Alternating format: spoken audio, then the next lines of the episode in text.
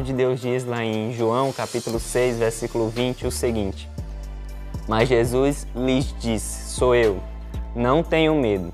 Então eles o receberam com alegria e logo o barco chegou ao seu destino. Nós vivemos em uma geração chamada geração da tecnologia, né? A geração do imediatismo, onde todos nós temos acesso a diversos tipos de informação e essas informações são bombardeadas até nós todos os dias. Você já parou para pensar que quando você pega o seu celular, quando você assiste um jornal, você tem diversas informações ao seu controle, sendo elas boas ou ruins. Fulano de tal morreu, ou Cicrano ganhou na loteria. Diversas informações chegam até nós. Mas de um tempo para cá, as informações não foram mais é, medidas pela boas ou ruins, mas também pela verdade ou pela mentira, pela falsidade. E essas notícias falsas nós chamamos de fake news. E as fake news ela tem uma característica específica.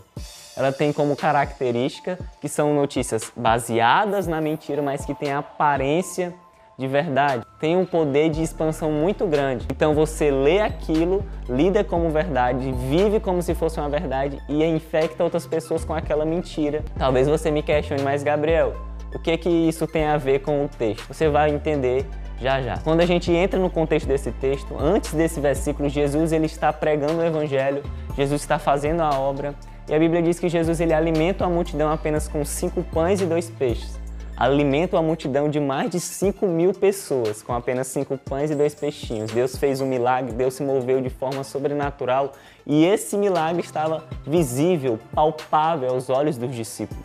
Eles viram tudo aquilo, eles vivenciaram, eles viveram essa experiência. Então imagina, se eu fosse os discípulos, eu, eu queria ficar perto de Jesus o tempo inteiro. Jesus tinha acabado de fazer um milagre escandaloso. Mas a Bíblia diz especificadamente nesse evangelho que eles pegaram o barco e saíram. Eles tinham acabado de viver um milagre, um mover sobrenatural de Deus, mas eles abandonaram Jesus.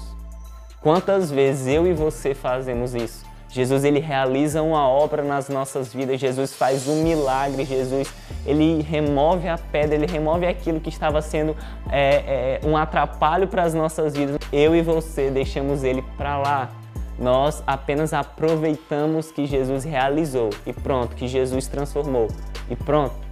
Quantas vezes eu e você fizemos isso? E foi isso que os discípulos fizeram. Jesus tinha realizado o milagre, eles pegaram o barquinho deles e saíram. Mas o que eu fico imaginando é que de início a saída dos barcos do discípulo até parecia tudo bem. Parecia que estava tudo ok, nada estava acontecendo e talvez na cabeça deles até veio aquele pensamento: quem é que precisava de Jesus? Nosso barco está tudo bem, está tudo tranquilo.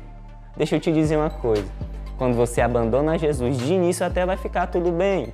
Nada de mal vai acontecer, a tua empresa vai continuar fluindo, é, é, é, tu pode até escolher trair a tua esposa e ela não descobrir nada, mas tudo isso você só vai estar tá colhendo o que você plantou quando estava com Jesus. Deixa eu te dizer uma coisa: vai chegar um momento que você vai colher que você plantou ao deixar Jesus quando você deixa Jesus, vai chegar um momento que você vai colher essa semente.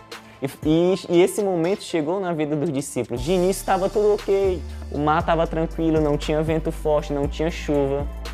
E aí a tempestade veio sobre eles. As tempestades são inevitáveis, gente, na nossa vida. Elas são inevitáveis. Todos nós passamos por tempestades. Do rico ao pobre, do bem de saúde ao mal de saúde. Todos nós passamos de, por tempestades. Jesus passou pelo deserto. Eu e você vamos passar pelo deserto. Ele disse: No mundo vocês terão aflição, mas tem de bom ânimo, eu venci o mundo. Nós vamos passar, é uma garantia. A dor é uma garantia, a tempestade é uma garantia que, o, que Jesus deixou para nós.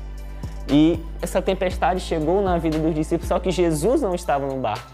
Na outra tempestade, Jesus estava no barco e Jesus acalmou, mas nessa Jesus não estava. A grande diferença de quem serve a Deus e de quem não serve a Deus é essa.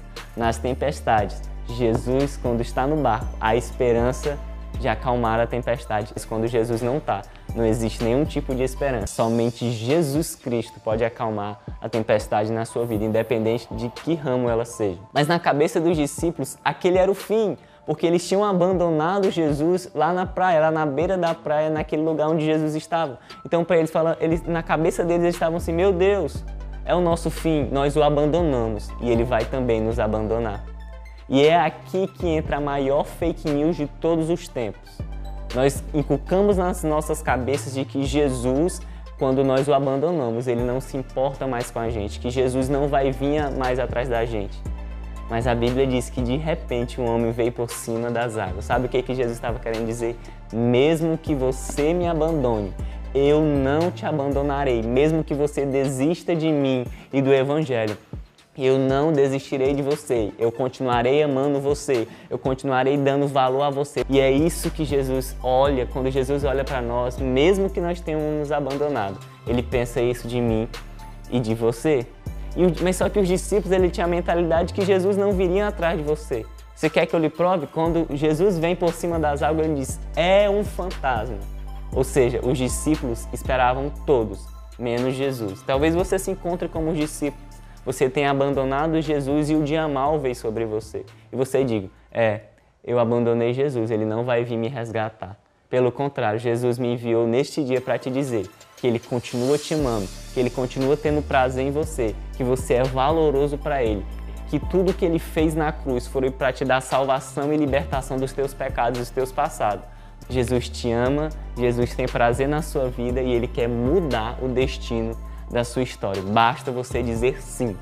Se você dizer sim para Jesus, ele vai chegar para você no lugar onde você está agora e vai dizer a mesma coisa que ele disse para os discípulos: Não temam, sou eu, Jesus. Eu vim para acalmar essa tempestade e mudar o destino da sua história para sempre.